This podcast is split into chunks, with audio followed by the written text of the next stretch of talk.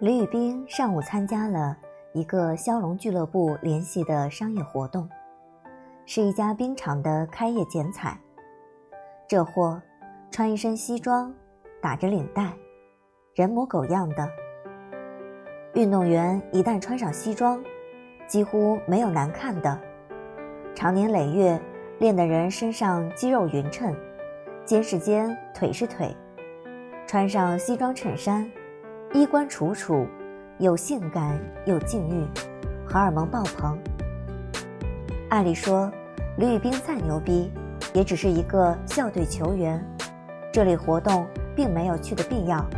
但是骁龙俱乐部特别喜欢带着他，小伙子长得周正啊，穿上西装往那一站，别人都打听是哪个小明星、小鲜肉，俱乐部管理层就觉得。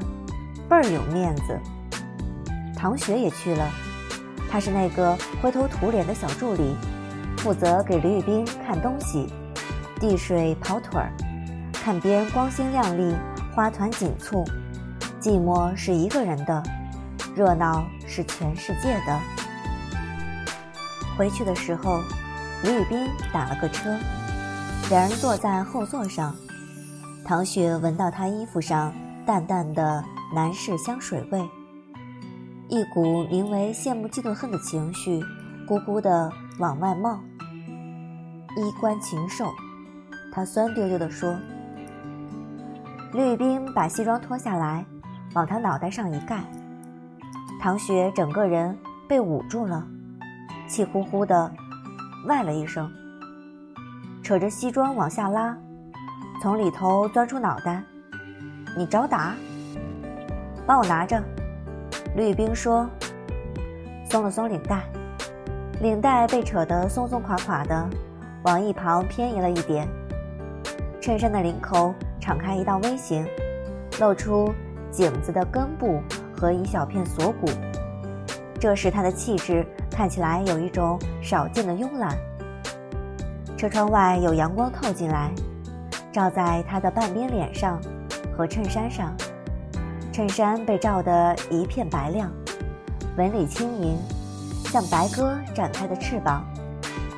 他似乎是不适应被光照，扭脸面对着唐雪，恰好看到唐雪在看他。绿冰挑了一下眉：“你长得好像一条狗哦。”唐雪说：“绿冰刚才喝了几口酒，有点累。”这会儿也没精力和他斗嘴，闭着眼睛一歪脑袋，睡过去了。一开始他还是很规矩的，但是睡着之后晃了几下，脑袋便搭在唐雪肩头。唐雪嫌弃推开他，不一会儿他又搭过来，如是再三。唐雪往他脑袋上扇了一巴掌，他睡得彻底，无知无觉，他也就懒得搭理他了。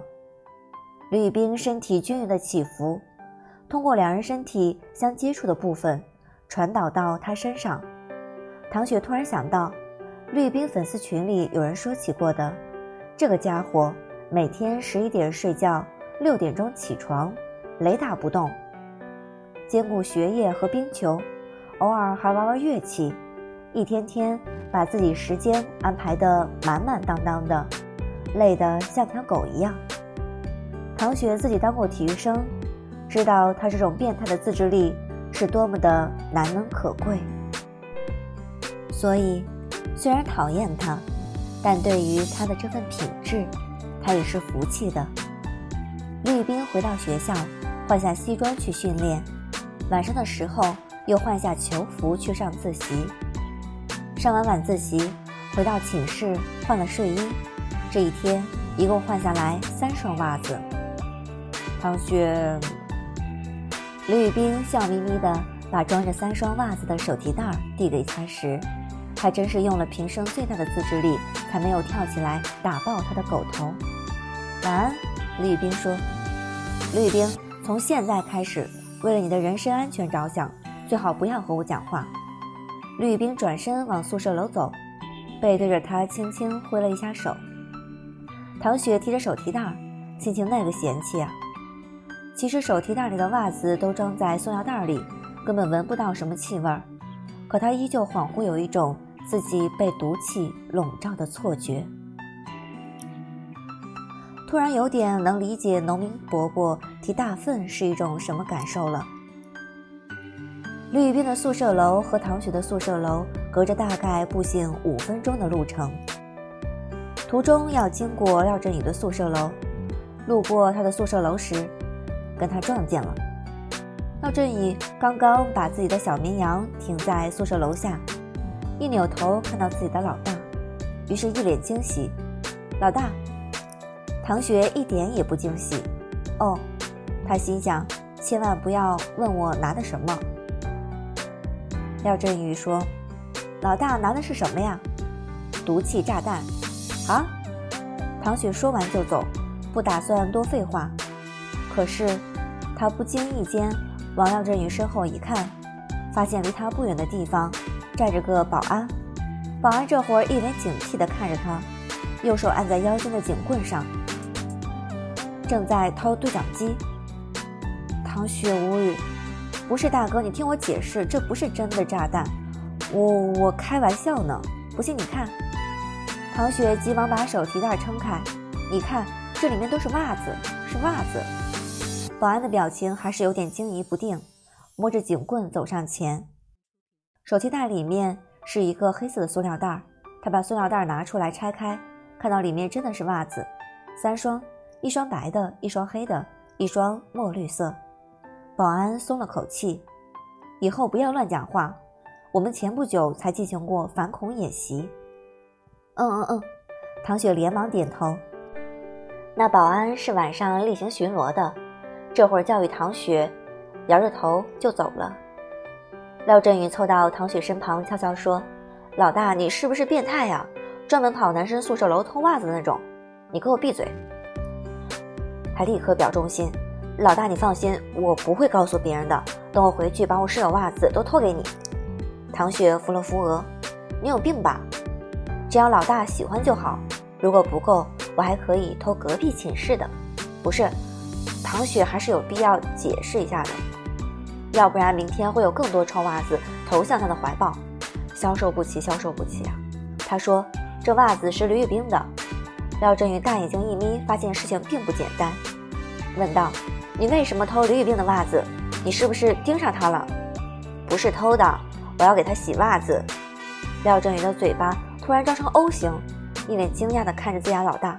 他保持这个造型，久久不能回神，像座雕塑。唐雪瞪了他一眼：“你至于吗？老大，你跟我说实话。”廖振宇压低声音问：“你是不是有裸贷视频在李宇冰手上？”廖振宇嘴贱的后果就是。这一袋袜子最终落在了他手上。唐雪拍了拍他的肩膀，明天还在这等我。他决定了，之后九天李宇冰的袜子都要让廖振宇来洗。